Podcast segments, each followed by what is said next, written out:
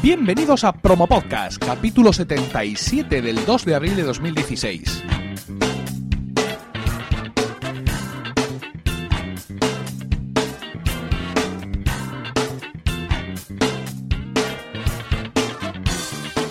Buenas, mi nombre es Emilcar y esto es Promo Podcast, un podcast sobre micrófonos, técnicas de grabación, publicación, edición, medición de audiencias, entrevistas a podcasters. En definitiva, un podcast donde vamos a hablar de podcasting, porque no hay nada que le guste más a un podcaster que hablar de podcasting. En el programa de hoy, como indica su título, vamos a tratar diversos temas cortos, como siempre relacionados con el mundo del podcasting, así que abrid bien los oídos y visitad después las notas del programa para ver todos los enlaces. Empezamos.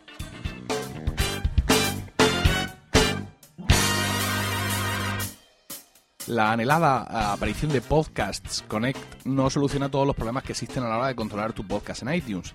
Recibía el siguiente mensaje de, un podcaster. Me decía, hará como ocho años, cuando empecé con mi podcast Commons Baby, alguien, no recuerdo quién, y creo que nunca lo supe, lo subió, entre comillas, a iTunes por mí.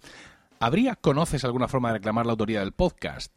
Yo le contestaba, ahora mismo no se puede, aunque da la sensación de que en un futuro se podrá. Esto lo digo porque cuando entras a, Podcast Connect, eh, debajo de cada podcast te aparece un, título diciéndote que eres el propietario de ese podcast, con lo cual da la sensación de que puede haber más niveles ahí. Bueno, eh, le dije, en tu caso tendrías que escribir a soporte contando la historia y demostrando que tienes control sobre el feed. Eh, me escribe días después y me dice lo siguiente. Dice, te cuento el resultado por si a alguien le resulta útil. Contacté con soporte. Me dicen que no coincide el autor del feed con el ID de quien lo subió. Eh, evidentemente, es decir, en el feed hay una dirección de email suya y no es la dirección de email del Apple ID de quien subió ese podcast ahí de hace años. Em, dice, y me dicen que si puedo modificar el feed para que coincida con el mío, cosa que hace, eh, y así ellos, evidentemente, pues eh, pueden confirmar que quien, quien está haciendo esa petición, le está haciendo la petición usando una Apple ID, es el dueño de ese feed porque mm, hace cambios en el feed que ellos le piden. Entonces, evidentemente lo hace y les avisa. Entonces le pasan con un senior advisor, ¿no? Le pasan con, un jefe, un jefe final, con el siguiente, y le dice que están mirándolo. Bueno, eso ocurre casi siempre que haces alguna petición a la sección de podcast, te envían un número de caso, etcétera. Y aquí viene lo bueno, recibe un correo nuevo donde le dicen que lo han borrado, el podcast, y que lo vuelve a subir, cambiando levemente el nombre del podcast y, y ojo, y modificando la URL del feed. Claro, dice, dice este hombre, como resultado ya no aparece mi podcast en iTunes.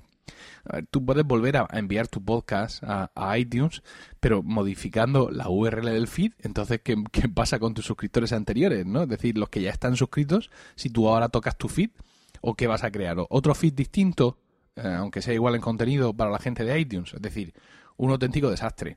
Eh, a mí me pasó algo parecido cuando en enero del año pasado, de 2015, que sí, en enero de 2015, decidí terminar con Emilcar Podcast, lo comenté por aquí en su momento, eh, escribí, pasado, pasado un tiempo, para pedir que lo quitaran de mi página de autor. Eh, si entráis en, creo que es emilcar.fm barra iTunes, os lleva a la aplicación de iTunes y veis una página donde aparecen todos mis podcasts, los, los 12 podcasts de Emilcar FM, incluido el ya fallecido Colegas.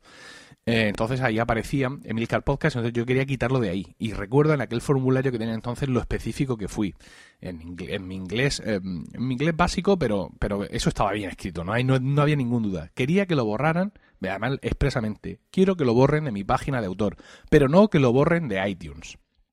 ¿Qué hicieron ellos? Pues lo que estáis pensando ahora mismo todos, lo borraron de iTunes. Así, sin más. Entonces, bueno, mm, fue una cosa triste, sobre todo porque eh, perdí eh, todos esos comentarios que todos los oyentes me habían dejado a lo largo de muchísimos años. Y no es que eso fuera a servirme, digamos, para, mm, para SEO del podcast, ¿no? Que ese es, digamos, el, el, problema. Mm, el problema cuando te hacen esta historia es que todo, todos los comentarios y todas las puntuaciones que han recibido en iTunes valen para que tu podcast sea conocido. Entonces, pues claro, si ahora te hacen esto, pues sí, pues tú puedes volver a subir el podcast, pero todo ese posicionamiento que habías conseguido a lo largo de los años, pues eh, lo pierdes. A mí eso me daba un poco igual porque Milcar Podcast había terminado, ¿no? Pero me dio bastante pena el, el, el eh, perder todo, todo, todos esos comentarios, algunos de ellos muy bonitos, algunos de ellos un poco trolls también durante todos estos años. Eh, como ya os comenté también cuando entré a mm, Podcast Connect, aparte de, mis podcasts, de los podcasts actuales de Milcar, de Milcar FM, estaba Milcar Podcast ahí y aparecía como rechazado. Eh, los podcasts rechazados, eh, no les puedes hacer nada. no, tenía, no tiene carátula y no puedes hacer clic en nada. Simplemente aparece ahí como, como rechazado. Una pena, ya, ya os digo, creo que, que, que iTunes Connect todavía tiene espacio para, para mejorar. Eh, miedo me da pedir que quiten colegas de la página de la página de autor de Milcar FM, creo que lo voy a dejar ahí. Y como mucho lo que haría sería dentro de un año, si veo que no he conseguido relanzar el podcast con, con Juan o quizá con alguien, le daría un botón que hay aquí que dice ocultar podcast, que no sé para qué sirve, pero que en fin, que me imagino. Y esta es la historia, hay que llevar muchísimo cuidado con lo que uno le pide a la gente de, de iTunes Podcast, porque a veces nos puede salir, desgraciadamente, y no por culpa nuestra, el tiro por la culota. Espacio Abierto Promo Podcast. ¿Quieres que la promo de tu podcast suene aquí? Entra a emilcar.fm y rellena el formulario que encontrarás en el apartado Promos. La próxima promo que se escuche en Promo Podcast puede ser la tuya, pero hoy vamos a escuchar esta. Bienvenidos a Cállate y Yoga, el podcast en el que vamos a hablar de yoga de la práctica, la teoría, las escuelas, los maestros, las posturas, los libros y todo lo relacionado con esta maravillosa práctica. Quiero hablar de yoga de manera normal, con los pies en la tierra y con sentido del humor.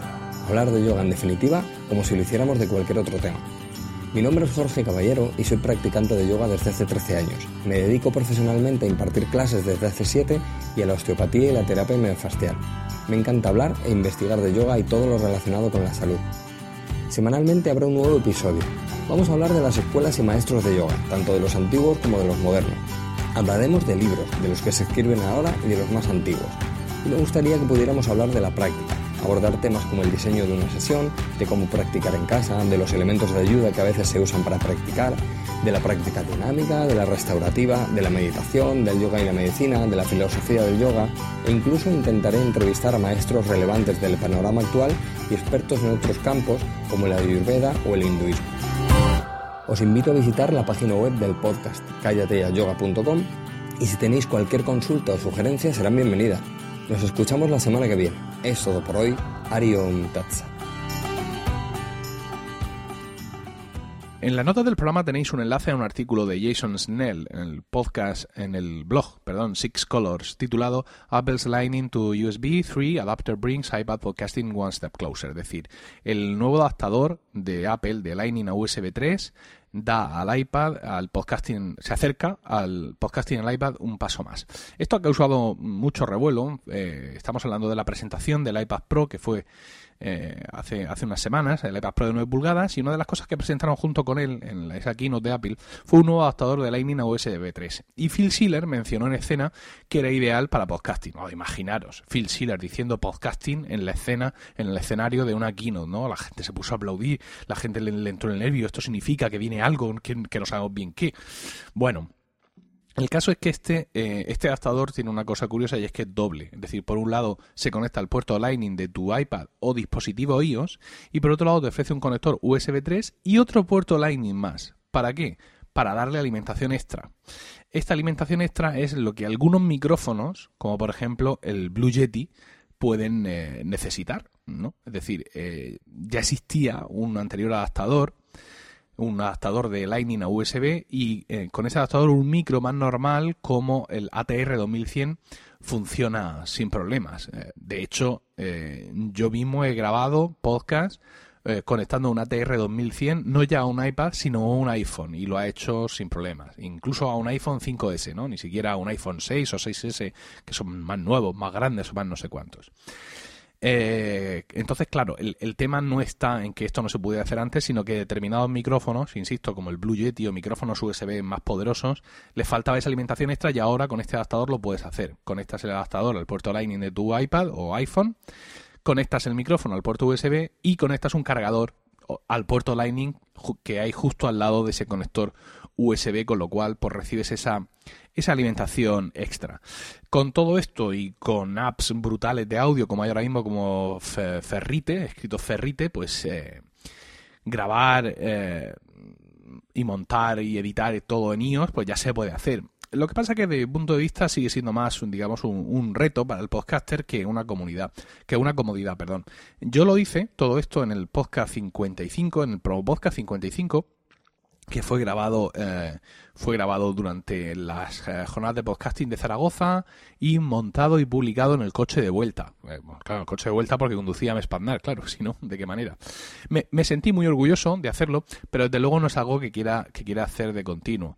Um, el artículo de Jason Snell hace énfasis, sobre todo, digamos, en la imposibilidad que existe todavía en de grabar una conversación de Skype, ¿no? Muchos de los podcasts mm, están presentados por más de una persona que no están físicamente juntos, sobre todo los que los que él hace para Relay eh, FM y algunas otras eh, redes de podcast.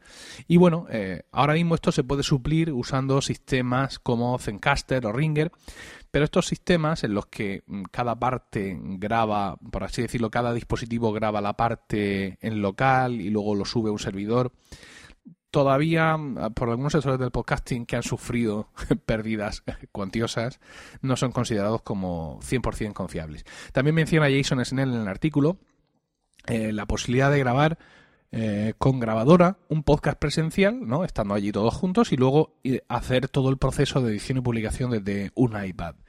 El problema que dice Jason que existe aquí es que luego esa SD, eh, esa tarjeta SD que lleva la grabadora y que contiene el archivo de audio, te la tienes que comer con patatas. Porque iOS no importa audios por USB, solo fotos y vídeos. Aunque a mí se me ha ocurrido que quizá hay algún accesorio de terceros que te permite eh, que te permite conectar algo por Lightning a un, iPad y que lea una tarjeta SD y que tenga su propia aplicación. Ya sabéis que venden en ocasiones para, para iOS, venden dispositivos de este tipo, de memorias externas que se conectan al puerto Lightning, pero que realmente no son accesibles por el sistema, sino por una aplicación propia. Entonces tú realmente si tienes uno de estos dispositivos, algo que se conecte al puerto Lightning y que te permite meter una SD y que tiene su propia aplicación para leer lo que tú le has puesto ahí, entonces sí puedes acceder a este archivo de audio y a través del, de, la plantilla de compartir estándar de iOS lanzarlo a cualquier aplicación. Es una aventura que desde luego no voy a correr porque, como he dicho, de momento, para mí, creo que todo esto de editar y publicar en iOS es un reto, algo que puedes hacer, que puedes tener preparado por si lo necesitas, pero desde luego no es nada cómodo.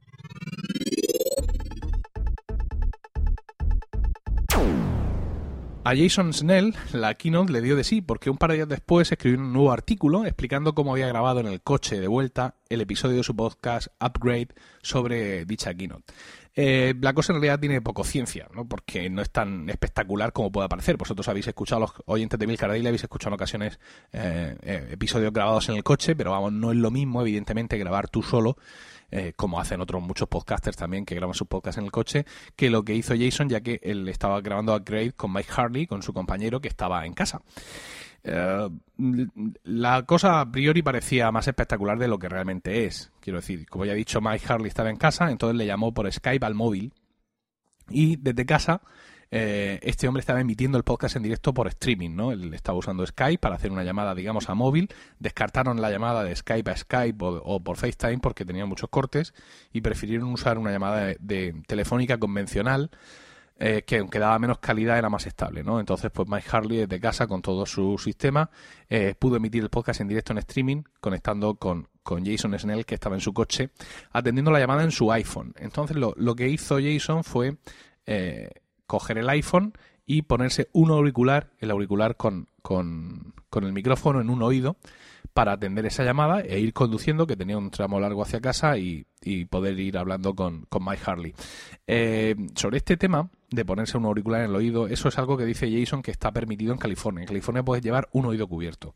En España, eh, los tribunales de lo contencioso administrativo han emitido en ocasiones sentencias diciendo que el uso de un solo auricular no implica haber cometido una infracción. Primero porque la ley se refiere a auriculares en plural y segundo porque no se da... Um, digamos, eh, no entiende el tribunal que con el uso de un solo auricular no disminuye la atención de la conducción.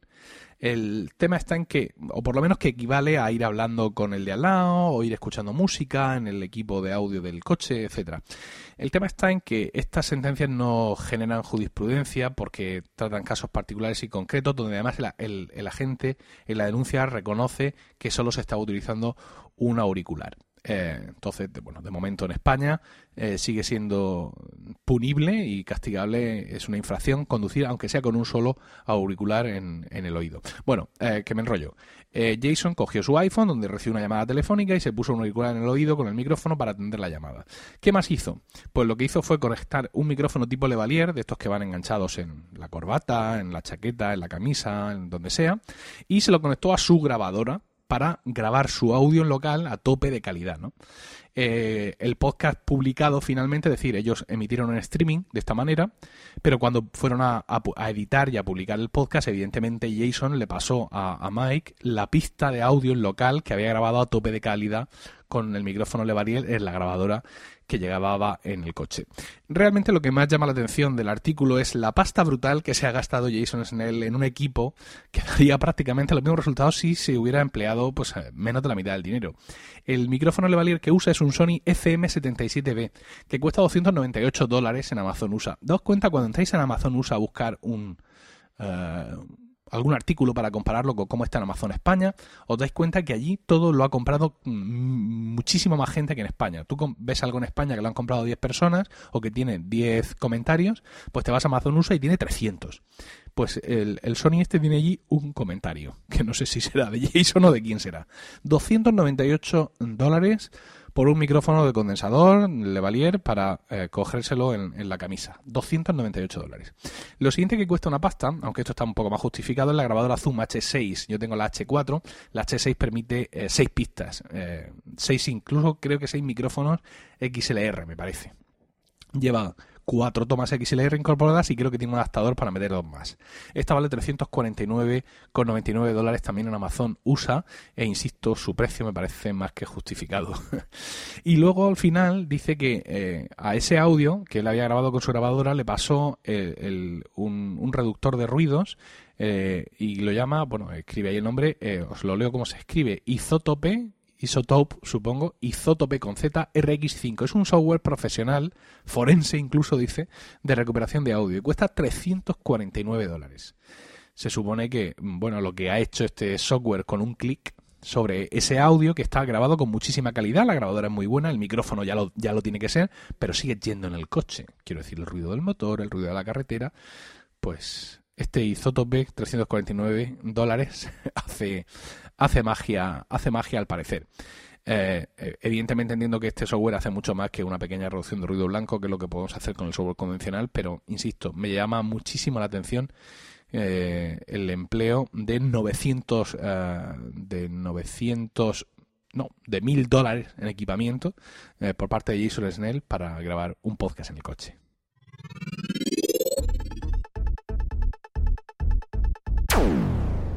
En el episodio anterior comentábamos respecto de la conferencia de Richard Berry el empujón global que para el podcasting ha supuesto Serial y también cómo los endémicos problemas de idiomas de la población española nos habían dejado fuera de, esa ola. Yo especulaba con que un movimiento similar quizá podría producirse en España, eh, no sé, algún evento, algo que hiciera que la gente volviera la mirada al podcasting y se quedara allí, ¿no? Es decir, al igual que la gente ha ido a escuchar Serial y mucha gente ha descubierto el podcasting y ha empezado a escuchar más podcasts, pues que en España pudiera aparecer algo, o, en el mundo hispanohablante, que fuera parecido. Daba como ejemplo, se me ocurrió en ese momento, un posible podcast del Ministerio del Tiempo. Es una serie de ficción de gran popularidad que emite la televisión pública y que cuenta con un importante fenómeno fan alrededor. Bueno, pues ya tengo mi respuesta, y es que ni siquiera eso, ¿no? Porque existe, ya existe al parecer desde hace tiempo, un podcast llamado Funcionarios del Tiempo que si bien está hecho por aficionados, cuenta con el apoyo de los creadores de la serie. En el momento de escribir estas notas, el penúltimo episodio de ese podcast lleva 15 días ya publicado y en Evox tiene 1732 escuchas. Si asumimos que está ahí hospedado, ese volumen de, escuchas realmente no es lo que va a traer el equilibrio eh, a la fuerza, ¿no? Eh, pues ante esto, ya os digo, muchos me decían, ¿no? Te, estás equivocando porque sí existe, sí existe ese podcast sobre el Ministerio del Tiempo, pero eh, el error mío, por así decirlo, no era eh, saber o no si, si el podcast existía, sino el, el saber si ese podcast podía provocar ese fenómeno y desde luego no. Eh, es curioso que, que, digamos que yo me haya enterado de la existencia de ese podcast porque la gente me lo ha referido, lo cual significa que no ha aparecido en ninguno de los tops de iTunes ni ha aparecido en ninguna parte porque yo todas esas cosas las tengo las tengo más o menos controladas. Evidentemente ya hemos dicho que el número de descargas parece eh, parece, bueno, en 1732 escuchas está fantástico, ¿no? O sea, promo podcast no tiene esas escuchas. Pero no es el número de escuchas que uno podría esperar de un podcast que va a cambiar las cosas. Eh, podéis decir, bueno, es que este podcast dura dos horas. Claro, con dos horas de podcast, no, pero yo creo, que no es eso. Eh, hay que tener en cuenta también las características de la serie. Es una serie que se declara a sí misma como la serie más transmedia de la historia. Tiene cuentas en todas las redes sociales y te da acceso a una cosa que ellos llaman la intranet del ministerio, que no deja de ser un, un, sitio para los seguidores donde hay foros, materiales exclusivos, el making of de cada semana y su propia sección de podcast con historias en audio paralelas producidas por la propia serie. Quizá en este sentido, pues la serie en sí deja muy poco espacio eh, eh, para eh, iniciativas de podcasting de terceros y evidentemente como no son tontos se lo llevan todo a, su página web, ¿no? Es decir, ¿qué necesidad tienen ellos de ir a publicar en iTunes en su podcast cuando sus fans no es gente que escuche podcast, como no lo es nadie en el mundo, ¿no? Por así decirlo, ¿no?